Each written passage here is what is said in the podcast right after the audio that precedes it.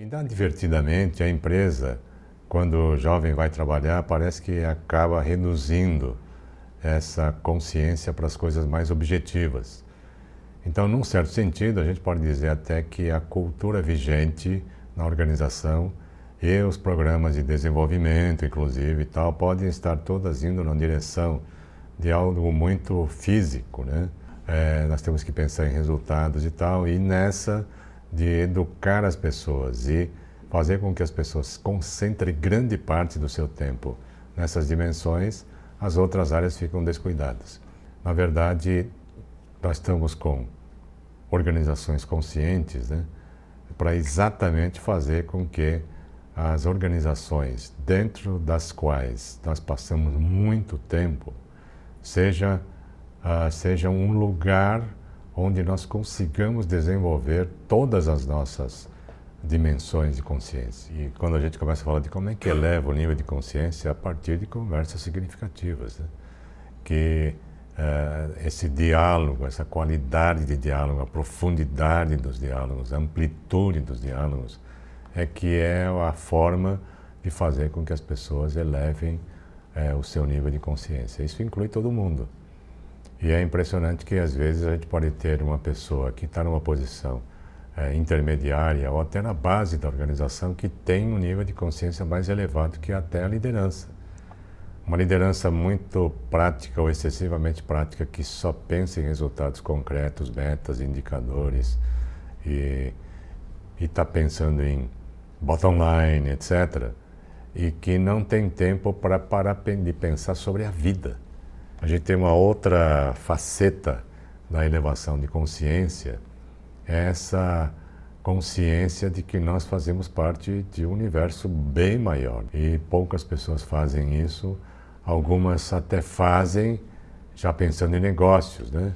viagens interplanetárias e tal.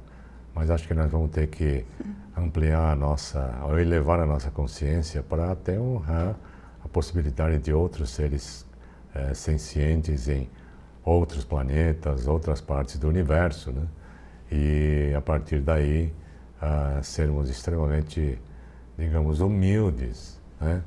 Ao encarar nosso próprio dia a dia, nossa vida.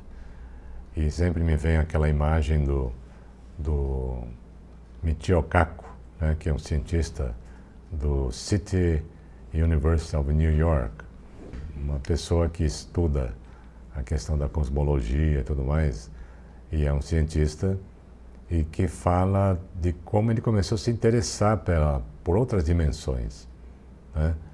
E quando ele era pequeno, ele foi ver um lago, um, na verdade um laguinho bastante, é, um lago artificial bastante raso, em que as carpas estavam lá nadando. Né?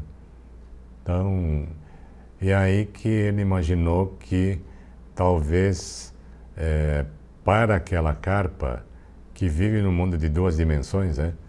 pode ir para a esquerda, para a direita e tal, mas que as carpas não teriam a menor ideia de que existe um mundo fora do laguinho, né?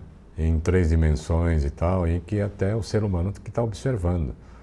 Então tem alguma coisa aqui que mexeu com ele e que ele começou a pensar se ah, como é que é esse negócio das três dimensões e como é que seria é, se a gente transcendesse isso. Talvez a gente enxergasse outras coisas. E aqui um exemplo bastante interessante nesse sentido é se, se um, uma esfera, né, talvez um asteroide, estiver vindo na direção é, da Terra e a gente só enxergasse as coisas em duas dimensões, a gente enxergaria um ponto, círculo, círculo, círculo, círculo, não enxergaria a esfera. Agora, por outro lado, a gente enxerga em três dimensões enxerga a esfera. Mas será que existem outras dimensões das quais nem temos conhecimento? Essa é uma pergunta intrigante, né? que nos deixa muito humildes quando a gente fala assim: nós todos estamos no nível de consciência mais elevado, Talvez não.